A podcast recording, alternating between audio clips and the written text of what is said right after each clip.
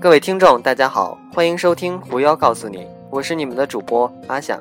今天阿想为大家介绍第四十八位和第四十七位的好去处。首先，第四十八位，埃及阿布辛贝神庙，位于埃及最南方的阿布辛贝神庙，可说是除了金字塔跟木乃伊外，最受欢迎也最让人孜孜称奇的景点了。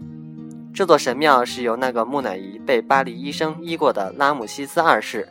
耗费二十余年雕凿而成，这不是一个堆积石头建筑而成的神庙，而是直接由山壁凿成。阿布辛贝神庙深达六十余公尺，每年春分及秋分这两天，阳光会直接照进洞内最深处，让整个神殿闪闪发光。后来因为亚斯文水坝的兴建，联合国决定将神庙切割并上移两百公尺，以避免神庙遭水淹没。不过，因为无法如古埃及人般确切掌握天文，现在阳光照进的时间已有偏差。阿布辛贝位在埃及最南方，地理位置就有点像台湾的鹅銮鼻。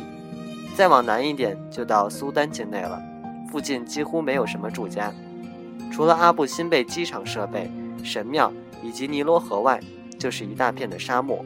为什么要在人烟罕至的阿布辛贝雕凿一座如此雄伟的神庙呢？最新的说法是，古努比亚人沿尼罗河前往埃及进贡，或埃及军队前往努比亚征税时，船队均会经行此处。而阿布辛贝神庙就是宣示国威与提振士气的最佳象征。第四十七位，委内瑞拉天使瀑布。天使瀑布又叫安赫尔瀑布。或者丘伦梅鲁瀑布是世界上最高的瀑布，位于委内瑞拉东南部卡罗尼河支流卡劳河源流丘伦河上。当地的印第安人取名为出龙。河水从圭亚那高原奥扬特普伊山的陡壁直泻下来，落差达九百七十九米，大约是尼亚加拉瀑布高度的十八倍。瀑布分为两级。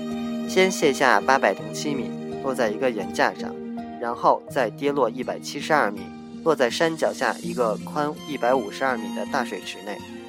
这个地区的热带雨林非常茂密，不能步行抵达瀑布的底部。雨季时，河流因多雨而变深，人们可乘船进入。